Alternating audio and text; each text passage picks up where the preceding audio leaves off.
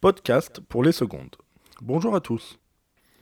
Afin de prolonger notre séquence sur l'amour courtois et la poésie amoureuse depuis le XVe siècle jusqu'au XXIe siècle, il nous faut faire un arrêt obligatoire entre le XVIIIe et le XIXe. Ce sont là les siècles de la création artistique et théâtrale et littéraire, depuis Louis XIV jusqu'à Napoléon III. À la fin du XVIIIe siècle, soit vers 1790, moment puissant de l'histoire européenne et française, les artistes, et surtout les poètes et auteurs en général, décident que le classicisme a assez duré. Pour rappel, le classicisme imposait ses règles, une doctrine stricte et condamnait sévèrement les auteurs peu respectueux de ces règles. Souvenez-vous bien de l'Académie française. On se souvient également des scandales subis par Molière à travers les nombreuses querelles que vous avez vues lors de la séquence sur la critique de l'école des femmes. Dans les années 1770, s'étend alors dans toute l'Europe un nouveau mouvement littéraire. Tout commence alors en Allemagne. Dans les années 1770, un jeune auteur du nom de Goethe publie un roman du titre Les souffrances du jeune Werther. Dans ce roman, l'auteur puise son inspiration dans la société, la psychologie de son enfance, et on voit alors apparaître des idées nouvelles, absentes de la littérature jusque-là, la recherche absolue de la liberté et surtout un besoin de s'opposer au classicisme et aux Lumières. Pour rappel, les Lumières sont le mouvement philosophique qui traverse toute l'Europe à l'époque.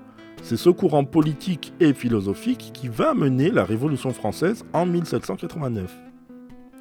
Mais les auteurs lambda, classiques, non philosophes, ne veulent plus être politisés. Ou en tout cas, cela n'est plus leur priorité. Il naît alors de toute cette nouvelle littérature une recherche de la rationalisation c'est-à-dire une recherche du vrai, de la société, de la vie et non plus de l'idéal. La vérité doit être rétablie dans la littérature. Ce mouvement littéraire que l'on appelle le romantisme naît alors en Europe. Il ne se limite pas à un mouvement littéraire, il est aussi culturel et touche tous les arts, la littérature bien évidemment, la musique, la peinture, et finira par atteindre toutes les couches artistiques de la culture. En ce qui concerne la France, le mouvement sera tardif. Il faut attendre la venue du plus célèbre auteur français du 19e siècle, celui qui a produit des éléments de toute nature, des essais, de la poésie, du roman, du théâtre, des débats, etc., etc. Celui qui s'imposera comme une figure politique que personne ne contrôle.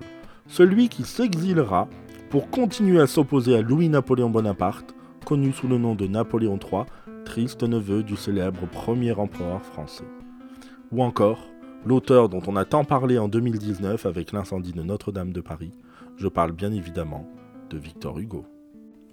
Nous n'allons pas ici retracer sa vie, cela serait inutile et n'aurait aucun sens dans notre cours. En revanche, afin d'aborder sereinement la notion de romantisme et que vous compreniez les origines de son écriture, je vais évoquer un seul événement qui marqua la vie de l'auteur en tant que père jusqu'à la fin de ses jours. Victor Hugo est le repère de plusieurs enfants, pour ceux qu'il n'a pas abandonnés. Mais il est plus attaché encore à celle qui s'appelle Léopoldie. Le 4 septembre 1843, alors qu'elle fait une balade sur la Seine avec son mari Charles, un vent soudain fait chavirer leur navire et emporte les deux jeunes amants vers une mort certaine et atroce. Victor Hugo, apprenant la mort de sa fille, est désespéré, et sa création littéraire en sera affectée pour de longues années. C'est en 1856, alors qu'il est en exil, qu'il présente à son éditeur le manuscrit d'un recueil de 158 poèmes divisés en six sections et dont l'une est intégralement réservée à Léopoldine. Paoka Meae, le livre du deuil, le livre de la mort de sa fille. Si Les Contemplations est un recueil aussi important dans l'écriture de Victor Hugo et dans la littérature européenne et française, c'est parce qu'il marque le début du romantisme à la française. Voici donc une définition assez simple du romantisme littéraire. Alors non, il ne s'agit pas d'un dîner aux chandelles, de bouquets de fleurs, de musique au violon et d'autres marques d'attention amoureuses. Cela s'appelle en littérature le romanesque, comme en rêve Emma Bovary. Le romantisme dans la littérature, c'est en réalité la peinture, l'expression la plus honnête de ses sentiments les plus intimes. La mélancolie, la nostalgie, les passions de toute nature, que ce soit l'amour, la joie, la gaieté, mais aussi la tristesse, et enfin le moi qui souffre mais qui veut guérir. Pour exprimer tout cela, les poètes ont recours à la nature, aux ruines comme marque de la mort, du temps qui passe, ou encore aux rêves et aux voyages. Mais au-delà de tout, le romantisme a toujours pour but de rechercher sa liberté. Aucune contrainte, aucune règle, aucune loi. Alors bien évidemment, tous les poèmes et tous les écrits ne peuvent pas contenir tout cela, mais dans leur globalité, voilà les thèmes évoqués, utilisés, recherchés par les auteurs romantiques. À la lumière de tout cela, et après avoir écouté, je l'espère, compris chaque élément qui a permis la création du romantisme littéraire, compris quels sont les éléments qui le composent, je vous invite à tenir compte pour vos synthèses ou pour l'analyse du texte 1er mai de Victor Hugo, tiré du recueil Les Contemplations, de tout ce que je viens de vous raconter pendant 5 minutes. Je vous souhaite une bonne journée et à très vite pour un nouveau moment de littérature.